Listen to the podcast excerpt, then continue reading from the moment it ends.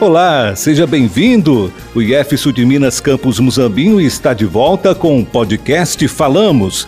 Eu sou Fernando Dias e hoje falaremos um pouco sobre a ludicidade no ensino.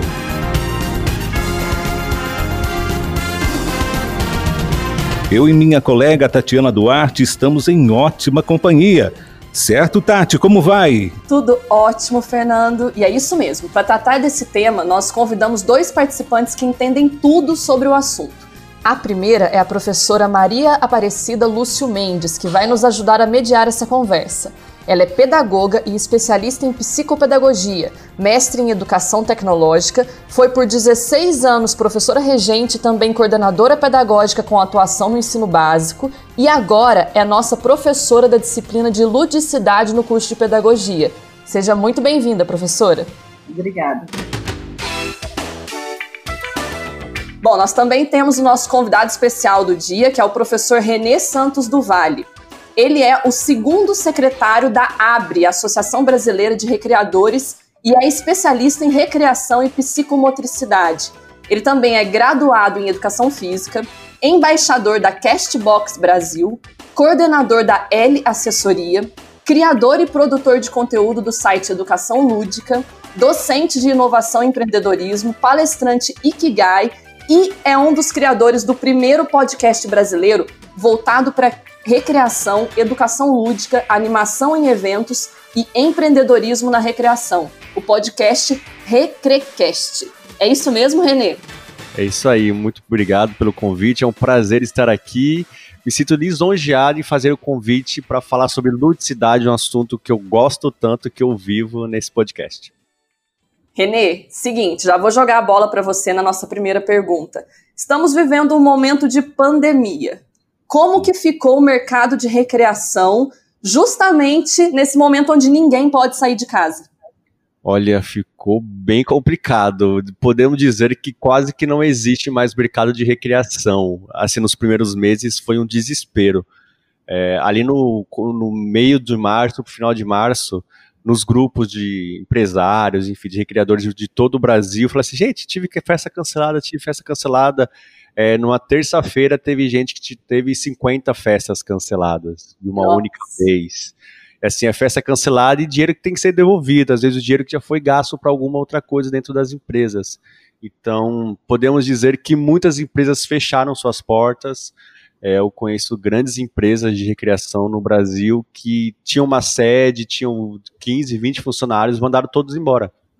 Porque Nossa, ou manda embora a galera ou fecha ou abre falência teve, tiveram que escolher e escolheram assim a empresa é, respirar ainda para quando melhorarem as coisas recontratarem seus funcionários. Mas o mercado de recreação passou passa ainda por altos e baixos, né? Mais baixos do que altos. Mas então, também tivemos mas... mas também tivemos coisas boas também, Tatiana, durante essa pandemia assim, pensando em recreação, que tivemos o, um, um, novo, um novo nicho de mercado para o recreador, que é a recreação online algo que ninguém acreditava, ninguém achava que fosse possível e hoje muitas pessoas se salvam, pagam suas contas com essa recreação online. Muitas escolas também aderiram a essa recreação online especializada das empresas para trazer um pouquinho mais de vida e interação entre pais e alunos no meio virtual. É, então, a ideia do nosso podcast hoje é trazer um pouquinho sobre como funciona a ludicidade no ensino. E hum. nesse caso, como que leva-se a ludicidade para o ensino remoto. Ela já é tão difícil de aplicar no ensino presencial, no remoto, como que, como que aconteceu isso? É, eu acho que a primeira coisa que a gente tem que pensar o que, que é o, o que, que é o lúdico, né? O que, que a gente entende por lúdico. É, porque a gente fala assim, ah, vou fazer uma atividade lúdica. Mas não existe atividade lúdica, porque o lúdico é, é subjetivo. Porque para mim aquilo pode estar tá sendo muito. O lúdico quer dizer prazeroso. Então, se não está sendo prazeroso para mim, já não é mais lúdico. Então, quando a gente fala, ah, vou dar uma atividade lúdica, a lúdica, quem tem que dizer se é lúdico é a pessoa que está recebendo a atividade, não quem está aplicando. Então, eu vou fazer uma atividade aqui para Cidinha, a Cidinha tá adorando, mas você, Tatiana, fala assim: ah, não tá legal, não. Então, isso para mim não é lúdico nem um pouco. Então, a gente tem que, primeiro, falar assim: eu vou propor uma atividade com cunho lúdico né? Que no fundo ele tenha para que a, pessoa que vai se beneficiar sinta prazer em estar participando. Porque se eu falar que é uma atividade lúdica, eu vou estar tá dizendo que é alguma coisa que realmente não é, que não, não, não aconteceu ainda. Sabe então, o que, que, então eu, que eu gosto? Só para entrar aí nessa, nessa questão que você falou, eu uhum. gosto de falar para os meus alunos que o lúdico não é uma opção pedagógica.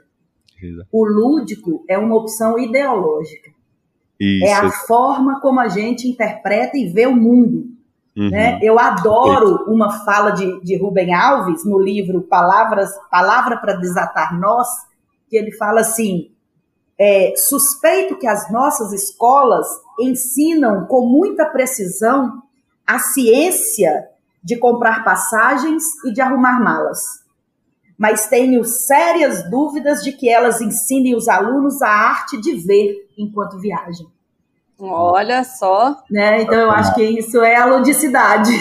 É, é exatamente isso. É como a pessoa vai ver, viver aquilo, né? E não como exatamente. eu vou propor que ela viva aquilo. Exatamente. É, no livro do Johan Huizinga, que é o Homo Ludens, né? Que tem o Homo Sapiens e tem o Homo Ludens, né? Um homem que brinca, o homem lúdico. E o, e o lúdico vem desde criança, a gente vai perdendo isso durante a nossa vida, a gente vai crescendo e vai perdendo essa ludicidade, esse olhar lúdico das coisas, né, esse olhar criativo. E o Homo Ludens é aquele que se interessa pelo jogo. A gente entende jogo como brincar, correr, pular, o jogo propriamente dito, né? Disputa ali. Então a gente tem que. E quando trazer isso para a sala de aula, no ensino remoto, é bem complicado. Porque certamente a gente tem ali 30%, 40% da sala que não quer estar ali né? Que estão uhum. achando um saco tá ali, ou que tem uma internet ruim. Então, como que eu vou ter uma experiência prazerosa que se minha internet é instável, né? Renê, sobre isso, eu peguei até alguns dados aqui, que a Fundação Lehman, ela encomendou uma pesquisa para o Datafolha, e nessa pesquisa, 74%, dos, alu 74 dos alunos da rede pública estão recebendo atividades pedagógicas online, sendo que destes, apenas 54% dos pais ou responsáveis desses alunos disseram que eles se mantiveram motivados durante o período. Então, se a gente está ligando aí ludicidade, a motivação, a prazer, temos aí então que só 54% está sentindo essa motivação. Então, sei lá, é um problema de falta de é, proximidade com o ensino remoto, ou é um problema de falta de proximidade com as tecnologias, ou é realmente a falta do ambiente presencial com professores e amigos como levar a ludicidade, esse aspecto de motivação, para o ensino remoto? Eu acho que aí entra um pouco do, do conhecimento das ferramentas digitais, né? Muitos professores querem entrar e sair falando ali na, no, no online, coisa que no presencial dava muito certo, porque tinha a dinâmica, tinha um traquejo do presencial, conhecia os seus alunos, era mais perceptível, né? Você conseguia ver aluno por aluno dentro da sala de aula. Agora, no online, depende da ferramenta que você usa a plataforma, você não consegue ver todos os alunos. Isso quando ligam as câmeras, né? Às vezes eles nem ligam as câmeras, então a gente não sabe nem se eles estão ali assistindo, ouvindo a aula. Então, acho que é muito de trazer algumas metodologias mais ativas do ensino remoto. É tra trazer um, um Kahoot, não sei se todos os professores conhecem, o Kahoot é uma plataforma online de quiz. Você consegue personalizar o seu quiz e aplicar com os seus alunos ali virtualmente né? E ao vivo, todos vão ali hum, participar do jogo. Isso acho que são algumas ferramentas que não devem ser utilizadas em todas as aulas, né? Mas usando um pouco cada aula um pouquinho de alguma coisa, trazendo alguma novidade para o aluno, acho que é sempre despertar esse, esse olhar, essa novidade. Porque, principalmente para crianças ali de 7 anos, para os adolescentes, eles querem coisas novas, querem ser desafiados. Os pequenininhos, é, é canta, música, é roda cantada, é música, é tentar encantar de alguma forma. Por que, que você acha que a criança fica cinco horas, se você deixar, vendo galinha pintadinha? Por quê? Porque tem uma música de fundo, é gostoso de ouvir, né? Agora, o professor de ensino infantil que não conseguir trazer essa musicalização para o ensino remoto, fica um pouco mais complicado mesmo, né? Fica mais difícil. Acho que são essas ferramentas além da plataforma que eu estou utilizando, né? São coisas que eu vou incorporando. No... Eu tenho que ser um ser lúdico, nem mesmo que eu esteja com roupa colorida, né? Se eu entrar numa. Ó, a diferença. Eu tô aqui com vocês conversando hoje, eu tô com a camiseta escura. Por uma criança não é nem um pouquinho prazeroso isso. Nossa, não me chama nem um pouquinho a atenção. Eu tô todo, tá vendo? Eu tô todo cinza aqui, para vocês não estão vendo, mas eu tô todo cinza. Mas se eu entrar todo colorido, sabe, com óculos legal, eu consegui colocar na tela algum elemento legalzinho para os alunos verem, já chama a atenção. Vai ser, opa, o que, que o professor vai fazer? O que a professora vai fazer? Então, acho que é muito isso. Eu pesquisar e entender outras ferramentas para agregar no meu ensino remoto, né? Não é, não é simples. Estou é. dizendo que é algo simples de fazer, né? É bem complexo, porque às vezes falta tempo para poder pesquisar. É uma questão que vai para além do, do, do propor, é uma questão do ser, né? Porque o professor, nesse caso, ele precisa estar presente inteiro uhum. é, é, na atividade. E aí, nisso, ele convida. E praticar uma educação lúdica é praticar uma educação integradora, uma educação que considera o, o ser como um todo, que no meio de uma aula e que a gente sabe que, que a gente tem limitações de acesso à tecnologia, e nesse caso o podcast ilustra muito bem isso, que é bacana, que é a questão do rádio, que chega a todo lugar, né? E a gente sabe que no Brasil hoje muitas escolas estão, é, é, principalmente no Nordeste, no Norte de Minas ali, a única maneira que eles têm de chegar até esse aluno de uma forma é, lúdica, porque não, é, é, às vezes através do rádio e, e, o aluno não vai ver né, a cor da roupa do professor, não vai ver o acessório, mas até a variação, a impostação da voz, isso, isso é um convite à ludicidade. E essa, essa concepção que o professor precisa ter de que a educação ela trata de um ser que é integral e precisa tratar isso de uma forma, ou seja, não é só um corpo, ele, ele é uma mente, ele é emoção, ele ele está ali num contexto todo envolvido. Eu penso que isso é uma é uma opção.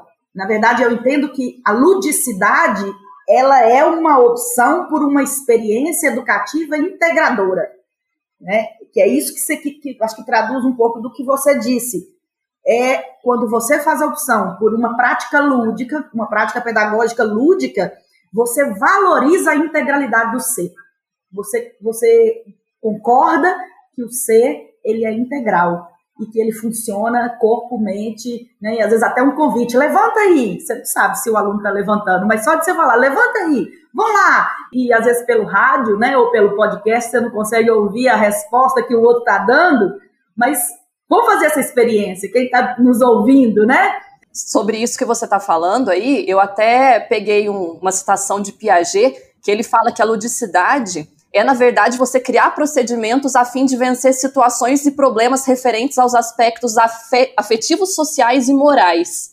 E aí, para ele, é, a ludicidade ela tem que causar, fazer com que a criança ou o jovem estabeleça relações de reciprocidade, cooperação, respeito mútuo. Então é bem isso que você está falando, sabe? Não é apenas entreter, não é apenas pensar na ludicidade como uma forma de sei lá, de, de entreter mesmo, né? De dar risada, de divertir. Não, é estabelecer mesmo relações de interação entre Sim. as crianças e jovens. O, o que é que Piaget diz é, sobre como que se aprende, né? Ele fala que o conhecimento se dá através da interação entre o sujeito e o objeto, entre a criança e o meio. E essa interação, ela vai se dar corporalmente, emocionalmente também, a partir do nível de desenvolvimento em que ela está. Então, nessa é, é, a epistemologia genética, né, que é a forma como se dá para Piaget a construção do conhecimento, ela ela vai acontecer a partir daquelas condições de maturação, que é do, do ser, e a partir da qualidade das proposições que a gente vai fazer ali é, de acordo com o, o, com o estímulo né, é, que está sendo proposto. E gente. aí, para além de Piaget, só, só para completar, a gente vai lá em Vygotsky, que entra na questão do meio, tudo isso mediado pelo contexto social. Que então, aí... isso para mim já complicou a vida demais, porque se você tem que estabelecer relações de interação, se você tem que pensar em aspectos de ambiente, de contexto, tudo isso para proporcionar a ludicidade, Agora, no ensino remoto, para é. mim é uma, é uma tarefa praticamente impossível, porque como? É, Como é que você vai adaptar um conteúdo para diversos contextos diferentes, já que cada um está na sua casa? já no presencial já era muito difícil isso, né? Essa integralidade, né? Porque quando a gente, no, no, presencial, a gente pensa na didática, mas também que é a arte de ensinar, e também existe a matética, que é a capacidade e a arte de aprender, que muitos alunos, que a gente não entendia essa matética de cada aluno. Que cada aluno tem o seu tempo de aprendizagem, tem o seu, a sua velocidade, o seu grau de aprendizagem, e o professor tinha que, no presencial, ficar mediando aquilo e estava um pouquinho mais próximo pouquinho mais próximo assim, porque às vezes o professor tinha 500 alunos, então ainda já era quase que impossível entender cada aluno, né, individualmente. No online é mais difícil ainda, porque um, aluno, um professor que tinha 30 alunos por sala, 35 alunos, tem lugares que coloca o professor, ah, o professor para a mesma matéria põe 70 alunos lá, duas turmas com ele e ele que se vire para passar conteúdo, porque uhum. para muitas escolas e universidades o negócio é o conteúdo entregue o professor que se preocupe com a qualidade de como foi entregue, né? Eles querem só dar, ter o aval do MEC lá que eu entreguei. Eu uhum. avaliei o aluno e entreguei aqui o, esse conteúdo. Mas, pensa, puxando o que a Cidinha falou, que, por exemplo, da, das caixinhas, né? Muitos ainda, principalmente na educação básica, não entendem que o desenvolvimento da criança, para a criança aprender, ela tem que brincar é, é, muito complicado, contraditório eu falar que tá no, agora é o momento da recriação, mas a recriação tem que ser o tempo todo no ensino infantil. Não tem que ter um momento da recriação, né? Não tem que ter um momento do brincar. O brincar tem que ser o tempo inteiro, porque a gente aprende brincando.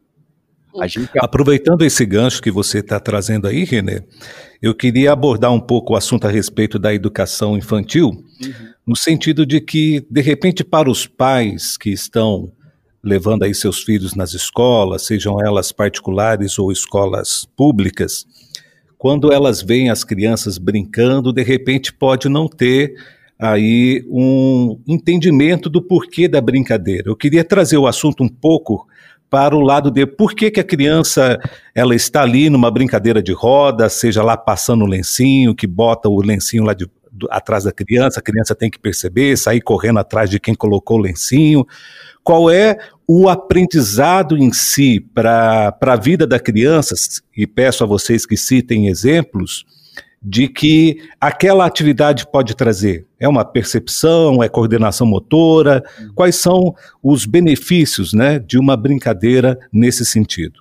É, a Cid até comentou algumas coisas aí que, e, e a Tatiana que é da social, principalmente socialização. Uma criança tem que ir para a escola é importante aí por causa da socialização, pela é, viver com os seus pares. E, e a partir de, da vivência com seus pares, ela aprende e entende que às vezes ela vai se frustrar. Porque muitas brincadeiras a criança se frustra. Mas ela se frustra e ela vai ser um, um adulto, um, um, uma, uma pessoa é, que vai aceitar melhor as frustrações no emprego, no trabalho, nas, nos relacionamentos pessoais né? Quando eu não conseguir aquela promoção, eu vou conseguir me reerguer, eu vou ter resiliência. Então, muitas brincadeiras trabalham isso, que de perde ganha. Trabalhar a lateralidade.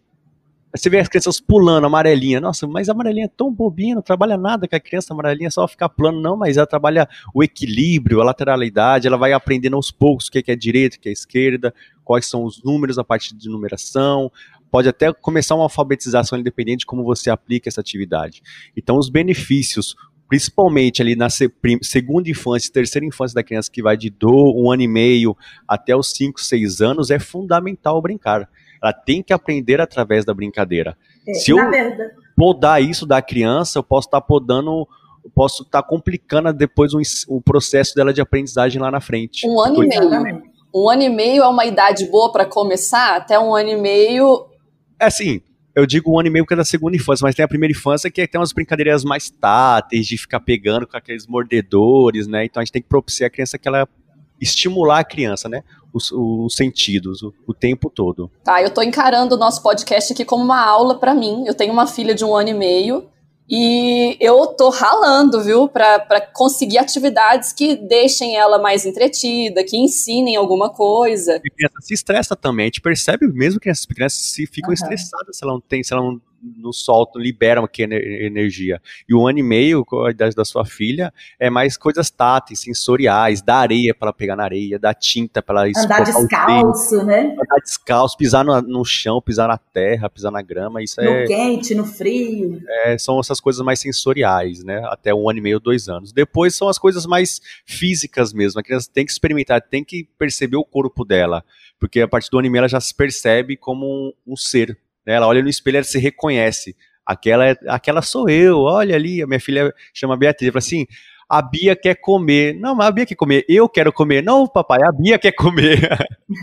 ela está começando a perceber que ela é um ser, né? Que ela é uma pessoa, uma figura. Porque até então ela, ela e a mãe são a mesma coisa quando nasce, né? Ela e a mãe é. são a mesma pessoa, então ela não percebe essa diferença. Então ela vai com o tempo percebendo isso. E tem isso uma é... idade máxima, porque você citou agora há pouco que a ludicidade vai diminuindo, né? Enquanto a gente envelhece, a ludicidade diminui. Vai diminuindo por conta do sistema. Por conta né? do sistema. Não porque a gente quer que diminua e é automático, mas porque a, a Cidinha falou, a escola coloca a gente em compartimentos, o trabalho quer que você saiba só isso. Por exemplo, ah, aqui é lugar de trabalhar, não é lugar de brincar. Mas por que, que não é lugar de brincar? Se é brincar que eu desenvolvo a minha criatividade, sabe? É, a, a, gente tem que, que resgatar, Tati, essa percepção de que a ludicidade ela é a linguagem da criança entender e agir no mundo. Né? É. O lúdico é a forma como ela compreende. E quando eu acho assim tão bizarro, é, acho que a palavra é bizarro mesmo, a gente tem que falar para um professor que ele precisa inserir a ludicidade, principalmente da educação infantil e do ensino fundamental. E eu trabalho com a ludicidade, o, o Fernando até falou que eu encerro minhas aulas com um beijo e um queijo. Então, isso é um componente lúdico que eu trago também, é uma forma de trazer afetividade. É, é, essas questões, porque o que, que acontece? A gente vai, à medida que a gente vai crescendo, a gente vai perdendo a, a autorização social do brincar. Né? E esse é um grande, é um grande equívoco, porque é uma grande perda para as nossas relações e para os nossos processos de constituição de quem somos. Então, é, é porque o que, que acontece? A criança, ela aprende e apreende o mundo através da imitação. Então, ela observa os contextos e a, e a, forma como as relações se dão nos seus contextos familiares, e elas tendem a reproduzir isso é, dentro das suas dinâmicas próprias, inclusive dentro da escola, porque ela não tem essa, essa, essa separação. Né? Então, a fantasia, a imitação, elas fazem parte da forma como a criança aprende e apreende, compreende e constrói significados para o mundo. E quando a gente vai pensar a, a, ludicidade, a gente precisa levar em conta as, as singularidades, né, que são as diferenças individuais, cada uma tem seu, suas, suas habilidades próprias, seu modo de, de, de o que, é que são a, a, as múltiplas inteligências, né, é, é, a forma como ela, o que, que ela tem de, de melhores habilidades. A gente tem que levar em consideração as diferentes realidades, porque a gente a gente não é um chega assim, então agora nós estamos aqui no podcast, a gente desligou tudo o que aconteceu, né? Se teve uma chateação, se, se, se teve alguma coisa, isso tudo a gente trouxe para cá, né? E, e à medida que a gente vai falando, a gente resgata memórias memórias físicas, memórias emocionais de tempos da escola, de momentos em que a gente. Aí a gente até percebe que a alfabetização é, se, acontece melhor a partir do ponto de vista da criança ou do adulto, né? Não adianta eu alfabetizar uma criança e ensinar a escrever dromedário, se ela nunca nem viu um dromedário. Como eu vou escrever uva se eu não tenho vivência, né? Por, Exatamente. É muito regionalizado o ensino, a alfabetização, né? Tem que ser do, no, do no interior de algum estado, se a pessoa tem é, acesso a mulas, né, ou a é, jumentos, escreve, escreve, assim escrever jumento, que ela vai assimilar a palavra com aquele animal que tem no quintal de casa. Né, se eu, é uma criança muito tecnológica, escreve, escreve, ensina a escrever celular, que ela sabe, ela está o dia todo mexendo naquilo. Então, é a partir da vivência, da experiência dela, isso se torna lúdico, porque é prazeroso aprender alguma coisa que eu já vivo no meu dia a dia. E essa é a, a principal ferramenta Né? Agora, é, é, outra coisa que eu acho que nesse tempo do ensino remoto, quando se fala em ludicidade, a gente precisa pensar muito é a contribuição e a participação da família. Pode parecer absurdo, mas eu penso que esse resgate do convívio é, é, familiar, ele, ele é um grande ganho desse tempo da pandemia, né? E, e, por isso que a qualidade desse tempo precisa ser cuidada e a ludicidade ela tem grande, é, eu penso que a única forma de construir intimidade e, e cumplicidade nessas relações familiares é, é, através da ludicidade.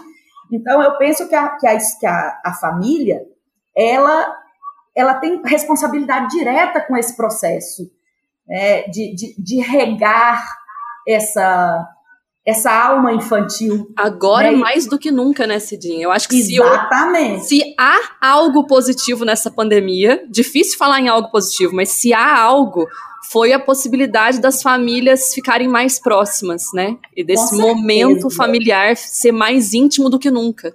Com certeza. É, e uma coisa que a gente percebe na recriação é que os pais perceberam o quão difícil é entreter Nossa. os filhos, manter eles é, brincando. Não, mas como que eu consigo brincar? Aí o porquê da recriação online cresceu porque cresceu, né? Tá, os pais estão reconhecendo a importância do brincar e como é difícil propiciar, propiciar esses momentos de brincar o dia inteiro. Eu acho que isso nunca foi tão notado, nunca é. foi. Porque eu acredito, sim, que a, que a visão de algumas pessoas era de que o trabalho de um profissional que lida com, com lúdico, né, que lida com recreação, era, de certa forma, tranquilo, porque você está levando crianças para brincar. Mas, né? gente, desenvolver uma atividade lúdica que seja também educacional e que mantenha a criança entretida por bastante tempo é Não, impossível, é muito desafiador. Professores e professoras do ensino infantil, principalmente, são assim, são pessoas incríveis. São, você vê que professoras do ensino infantil são aquelas mais assim, mais artísticas tal, porque elas trabalham o tempo todo a criatividade, porque as crianças não podem, que assim, crianças de até 4 ou 5 anos, é 5 minutinhos, 15 minutinhos de foco. É, o tempo de atenção é pequeno, né? Exatamente. Né? Você não pode ter você não pode é. ter uma atividade, você tem que ter umas 40, porque ela vai perder o interesse naquela primeira atividade em dois segundos e vai pular para a próxima. Aí fica um ponto muito importante para os professores se atentarem. É, nunca cabe uma, atividade, uma tarefa, no, um, é, quando ela estiver cansada, vê que está desmotivando. Encerre no auge da atividade. Sim. Lá quando tá todo Importante. mundo demais essa brincadeira e você encerra, todo mundo, ah, mas já vai acabar é melhor assim, porque aquela, aquele, fica o sentimento de que, nossa, estava gostoso. Porque se eu esperar a atividade ficar chata para poder começar a encerrar, o sentimento que vai ser, vai ser que sentimento chato. Poxa, cansou essa brincadeira, essa atividade, não quero isso mais não. Ah, aí no outro dia que você for propor, ah, de novo, professor, essa atividade, porque na lembrança tava, que tava chato já no final. Dica uma ótima. Coisa, uma coisa importantíssima da gente pensar quando a gente trabalha com, com educação é pensar o objetivo, né? Qual é para que que eu estou ensinando isso? Eu falo isso muito para os meus alunos das licenciaturas e eles falam assim, ah. É alguns me chamam de Cidinha, Cida. Fala, oh, Cidinha, eu vou contar para não sei quem, que às vezes é o, é o, professor da área dura, né, que eu falo assim, ou da física, ou da matemática e tal.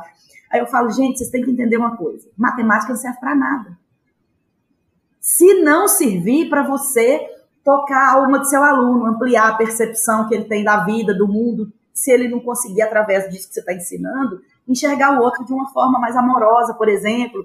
Aí é, eu brinco muito isso com ele. Então, essa questão é: para que, que eu ensino? Primeiro, para gerar protagonismo e para gerar autonomia. Então, esse, essas duas questões precisam estar muito claras, né? não só no, no ensino presencial, como no ensino remoto. O lúdico é uma condição primeira, porque eu valorizo e entendo que o ser humano é integral, então não tem outra forma de eu atingir essa integralidade senão de uma forma lúdica, que respeite isso. E essa atividade ela precisa propor protagonismo. Então não adianta isso seria o mesmo que a gente ir para aquela sala de aula, daquelas aulas bancárias em que o professor fala e o aluno escuta. Né? Isso não dá mais, não cabe mais. Aula de ditado, eu tive aula de história de ditado, o professor passava a aula toda ditando o texto. Eu estou ouvindo vocês falar e estou me recordando da minha época escolar, né? Primeiro que eu recordei aí foi da minha infância, que eu tive uma infância criada na roça, em que. Atrás de galinha. Eu, eu, eu, saía de casa, a gente saía de casa cedo, voltava à tarde, a mãe é, ficava é, é relativamente tranquila quanto a isso. Eu fico imaginando se isso fosse atualmente, né? Não. Você sai, a gente saía, não tinha contato de celular, telefone, não tinha nada. O máximo que tinha era um assobio do pai em cima da serra para dizer que vem embora. Mas assim, é, a respeito do, do, que a Cidinha falou, né, da questão da matemática, eu me recordo que quando eu estava ainda no colégio, eu perguntava para o meu professor, mas professor, e olha que eu gosto muito de matemática, no que é que eu vou usar um cálculo desse, né? Eu, eu fazia lá aqueles cálculos de quatro folhas de, de caderno, tudo para chegar no resultado e tal. Quando é que eu vou usar um cálculo desse? E o meu professor respondia simplesmente que eu ia usar aquele cálculo até se eu for é, acender um fogão para cozinhar. E eu não entendia né, o porquê de passar tanto aquilo. Até que um dia eu conversando com uma pessoa que também é uma pessoa da área de matemática e uma pessoa muito culta, eu não vou citar o nome aqui, mas me recordo muito bem, e ela me deu a seguinte resposta: olha, de fato, aquele cálculo em si que você desenvolveu, que você gastou lá um raciocínio imenso para desenvolver aquelas quatro páginas, você nunca vai usar na sua vida quanto em cálculo em si.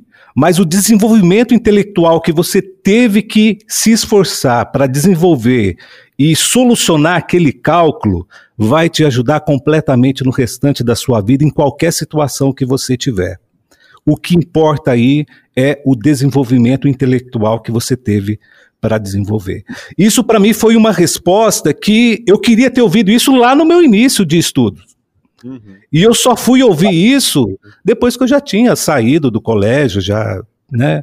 Então, se eu de repente tivesse tido uma orientação nesse sentido antes, durante o período que eu estava estudando, certamente eu teria dado ainda mais atenção para essa questão da matemática. Bom, Fer, Duas Fernando. coisas aí, uma foi a neuroplasticidade, né, que é quando a gente aprende, vai desenvolvendo, vai, a, a, os neurônios vão aumentando, as sinapses vão crescendo, a gente vai aumentar essa neuroplasticidade, né. E a outra é, percebam que professores de cursinho são sempre os mais requisitados. Por que são os mais requisitados? Porque eles conseguem transmitir para o aluno a, a, a, efetivamente o que ele vai aprender com aquela, com aquela fórmula. Através de ou de música ou na prática. Ó, essa fórmula aqui você consegue aplicar tal coisa na sua vida. Essa tal coisa usou essa fórmula. E o aluno faz essa conexão. E quando há conexão do que eu estou ensinando, do que eu tô, do que eu estou aprendendo, com o resultado final, é muito mais fácil. Para o aluno aprender uma, uma, uma é, teoria de Bhaskara. Eu só aprende por Meu aprender. Deus não sabe, não vai adiantar nada, mas se ele, a, o professor conseguir de alguma forma aplicar num jogo de futebol a teoria de Bhaskara, usar ali, putz, já pegou metade da sala, já você já puxou o interesse para você. Eu penso que uma aula lúdica, independente se é uma aula presencial ou uma aula não presencial, ela é a união de qualquer conteúdo com um convite à presença ao protagonismo e à autonomia. Então, a hora que o professor ele consegue unir isso, qualquer conteúdo que for, seja matemática, seja história, seja geografia, a deixar claro para o aluno para que, que ele tem que fazer aquilo, aí pronto, aí ele vai se envolver. Vai deslanchar. Vai, Exato. certeza. E tem até uma dica rapidinho de filme que é muito legal, que é o filme Tarja Branca que falam muito dessa presença do ser, né, dessa autonomia do brincar, tanto na, na, na criança quanto na fase adulta. Então, para quem estiver ouvindo, procura aí Tarja Branca, muito bom filme. Como que a gente sabe se o aluno aprendeu? Né, alguma coisa que a gente ensinou? Seja aprender a brincar, por exemplo, em casa, pais, né? Quando ele consegue tomar as decisões acertadas. Né? Então, assim, a aprendizagem é um ensino ao protagonismo e à autonomia, ou seja, eu, eu verifico quando se há aprendizagem, quando o aluno está apto a tomar as decisões acertadas. Sim. Aquele filme Como Estrelas no, na Terra também é maravilhoso e trabalha muito essa, essa perspectiva assim da, da ludicidade nas relações, na, nessa inteireza, na, na, na percepção do, do aluno como um ser integral. Eu queria trazer para vocês aqui agora um, uma coisa que está batendo na minha cabeça, que para mim é um dos principais desafios aí, que é o seguinte: a gente já falou de ensino remoto, a gente já falou do ensino presencial e da ludicidade nesses dois ambientes. Mas 20, naquela pesquisa que eu falei do Datafolha, 23% dos alunos tiveram dificuldade de acesso à internet. E a gente sabe que tem muita gente aí sem computador ou sem acesso à banda larga em regiões que não tem sinal, né? E a Cidinha falou em um determinado momento aqui da nossa conversa que o podcast ou então as ondas do rádio são uma boa forma de levar o conhecimento para esses alunos, né? Porque é um pouquinho mais acessível do que a internet neste momento atual do Brasil. Mas aí eu fiquei pensando. Eles disseram que a ludicidade tem que envolver o contexto, que a roupa é um diferencial para atrair o aluno, que a impostação da voz também pode levar a um momento lúdico, né? A proposta de atividades. Como se faz isso pelo rádio? Não consigo. convite ao desenvolvimento da habilidade mais incrível que a gente tem. A imaginação. Né? Não tem nada. Novelas. Né? Não tem nada mais lúdico. Não tem nada mais lúdico do que a imaginação, do que a fantasia, isso a, é maravilhoso. A, a, criatividade é nada mais, nada menos que a, a imaginação na prática, né? Yes. Eu imagino e vou aplicar aquilo, a criatividade. Então a imaginação é muito importante. Numa onda de rádio, meu, quem é que nunca ficou na infância, a gente pelo menos, né, na infância, ouvindo rádio, imaginando como que era o locutor? Nossa, que voz legal. Olha isto. Rádio novela, então, hoje tem os podcasts de, drama, né? Que você fica ouvindo, contando histórias, você fica intertido naquilo. É assim, é, é tão bom quanto um livro, né? Na leitura, você trabalha a imaginação e você fica na, é lúdico pra gente, é prazeroso. Então, quando e mas não quer dizer que é fácil. É um pouco mais difícil porque você tem menos recursos para poder apresentar. Mas o seu único recurso que é a voz, você tem que ser bem trabalhado, bem orientado, o que, que eu quero apresentar, o que, que eu quero trabalhar para essa pessoa. Isso é muito importante que eu, eu considero é, é o planejamento. Né? Uhum. Tanto na aula presencial quanto numa aula não presencial, o professor ele precisa definir pedagogicamente, fazer a sua opção ideológica, né? E a sua opção e essa opção ideológica ele vai vai ditar ali a sua opção metodológica de qual é o objetivo que ele tem com aquela atividade. Não precisa ser nada mirabolante. Às vezes, é, é, o Rubem Alves, eu gosto muito de, de, de uma fala dele que fala assim: é, às vezes a gente tem que ter leituras, porque a gente lê muito assim, ah, para que, você está lendo isso? Não, porque é para o meu trabalho, eu estou lendo isso porque eu tenho uma filha de um ano e meio e eu preciso saber desse assunto, eu estou lendo. Mas a gente precisa ter algumas leituras que não servem para nada, só para ser feliz. Né? Então, a gente precisa, às vezes, um momento de uma, de uma atividade lúdica, não tem nenhuma. É só para ser feliz, é só para relaxar, e isso também é pedagógico. Mas o professor precisa ter clareza de quais são as, as habilidades, seja ela conceitual, seja ela conceitual, seja ela atitudinal ou procedimental, que ele pretende com aquela atividade.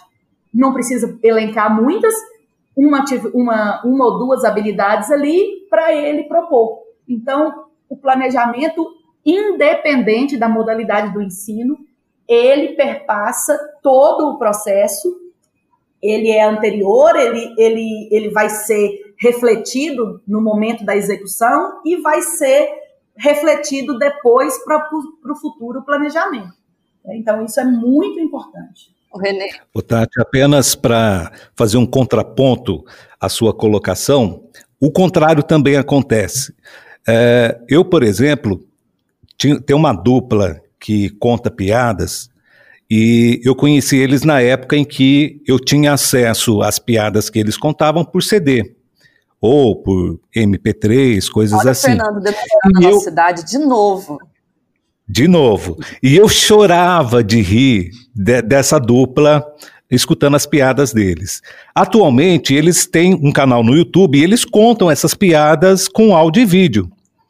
E eu já não acho mais nenhuma graça ao vê-los contando aquelas mesmas piadas, né? Ou piadas novas, porque a forma como eu imaginava que a, o cenário estava acontecendo era totalmente diferente daquilo que eles mostraram no, no vídeo. Certamente. Então, é, essa questão da gente poder trabalhar a mente da gente, né? Por que, que os livros hoje quase não têm ilustrações, os livros que já são para pessoas é, um pouco mais adultas, justamente para que ela possa imaginar aquilo que ela quiser.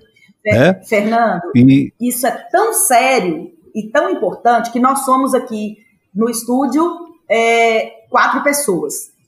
Esse podcast, ele, se ele for ouvido, por exemplo, por mil, mil e quatro pessoas. Eu estou nesse momento falando.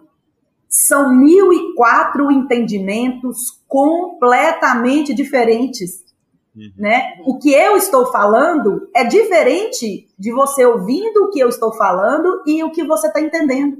Porque tudo depende da, das suas experiências prévias. Então, isso que você está falando faz super sentido. Né? E nesse caso, talvez para a finalidade lúdica, a, a, ausência do vídeo, por exemplo, o rádio ou o podcast, pode ser muito mais desafiador e lúdico do que uma outra atividade presencial. Ô, Renê, é, sobre isso aí que a Cidinha falou, inclusive, eu acho que você deve ter enfrentado um desafio gigantesco, porque você trabalha no primeiro podcast brasileiro que fala de recreação, que trata da ludicidade. Então, assim, é, como que foi trazer esses aspectos lúdicos, esses ensinamentos pelas ondas da, da, Não do rádio, né, no caso, mas assim, pelas ondas de um podcast. Sim, é, é que assim, o, o Recrecast, ele surgiu com a proposta não de trazer é, algo lúdico para as pessoas, mas sim que dentro da só para contextualizar, na recreação existem os recreadores, obviamente, mas muitos se baseiam muito só na prática, né, no empirismo né? Vão muito no, no, achismo do que eu acho que é assim e não sabe o porquê, o porquê dos porquês. O porquê que deu certo a atividade. Porque uma atividade Y dá certo com crianças de 7 a 12 e não com adolescentes não sabe explicar o porquê. E eu ficava muito batendo nessa, nessa tecla. Pô, mas o recreador tem que estudar, ele tem que se embasar teoricamente, né? Tem que ter suas referências do porquê das coisas. E o Recrecast surgiu nessa, nessa, nessa proposta de sair do empirismo e ir para o científico. Então a gente traz muitas teorias da recreação, muitas teorias do brincar, muitas pessoas que são referências no Brasil dentro do brincar da recreação para discorrer sobre algum assunto. Então a gente tem até sobre Libras na recreação, né? Como que eu utilizo a Libras na recreação e o porquê de eu aprender Libras.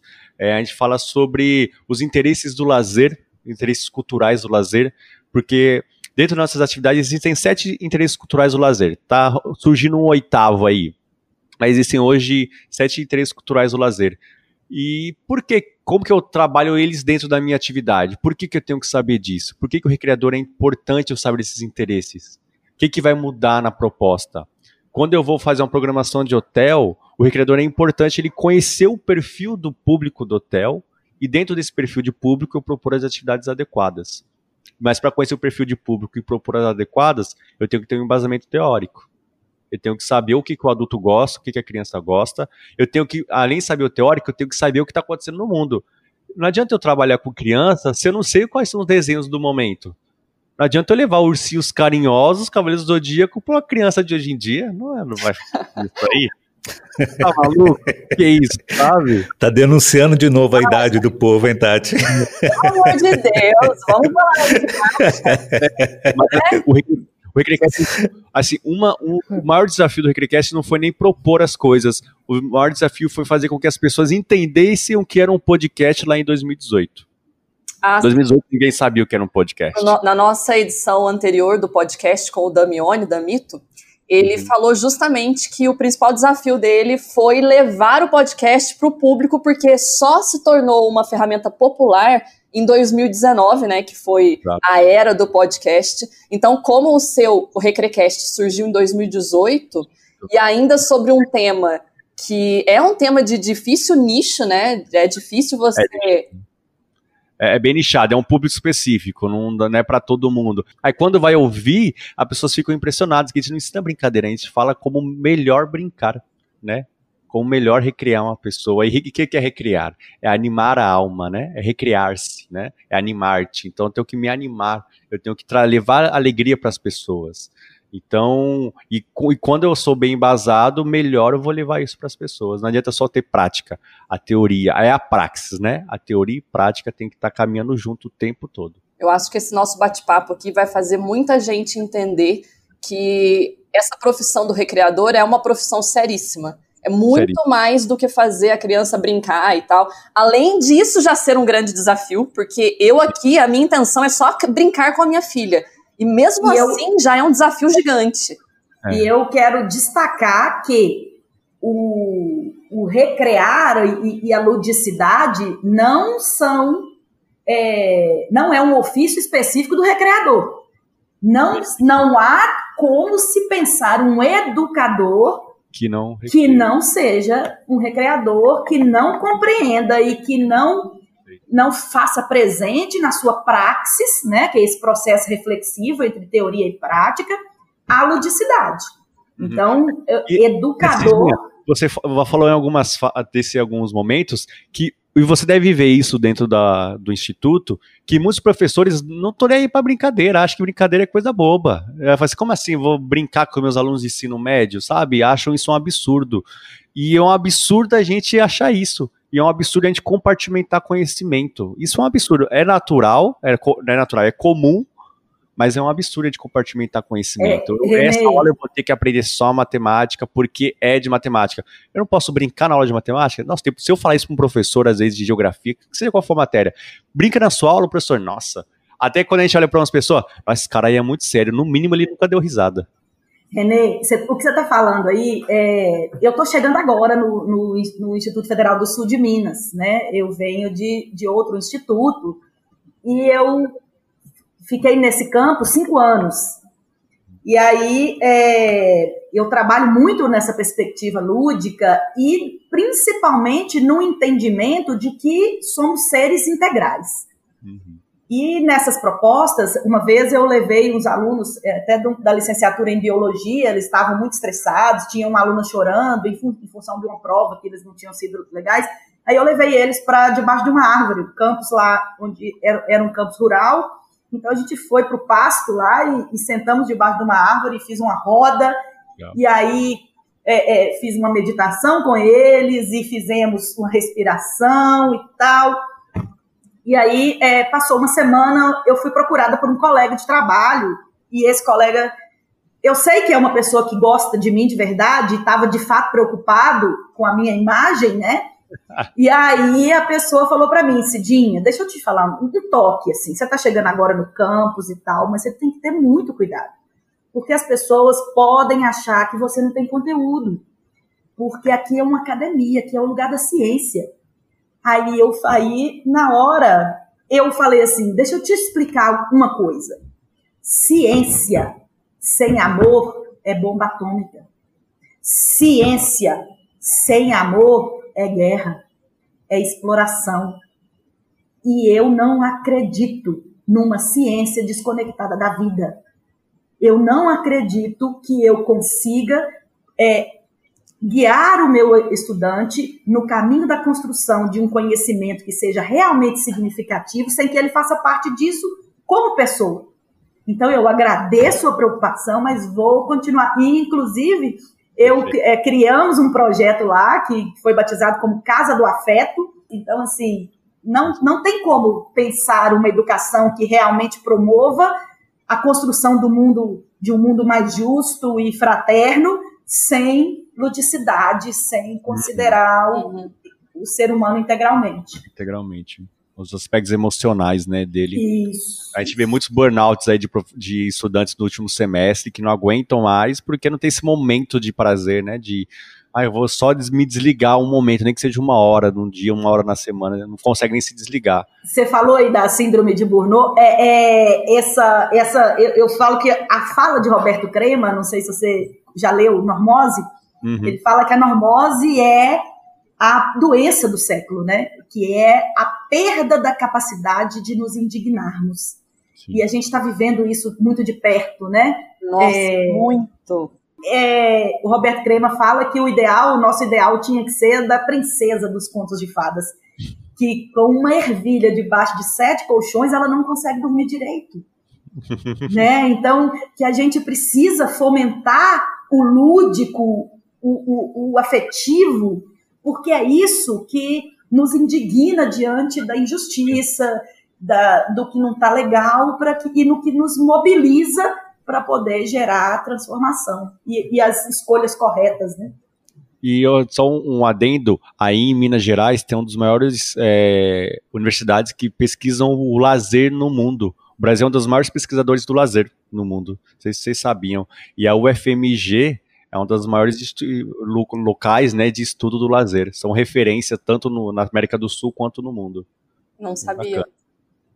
Pessoal, estamos chegando ao fim aqui do nosso podcast. Foi uma delícia conversar com vocês. Eu que já no início confessei que sou amadora nesse aspecto lúdico aí, né, no entretenimento, eu aprendi muito de verdade, foi uma aula para mim.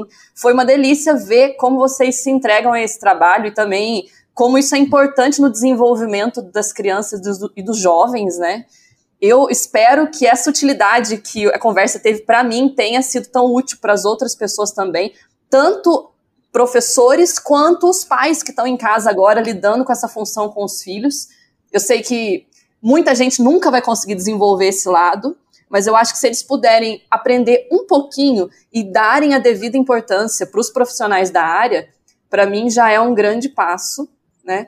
E eu queria agradecer muito, então, pela presença de vocês. Obrigada mesmo.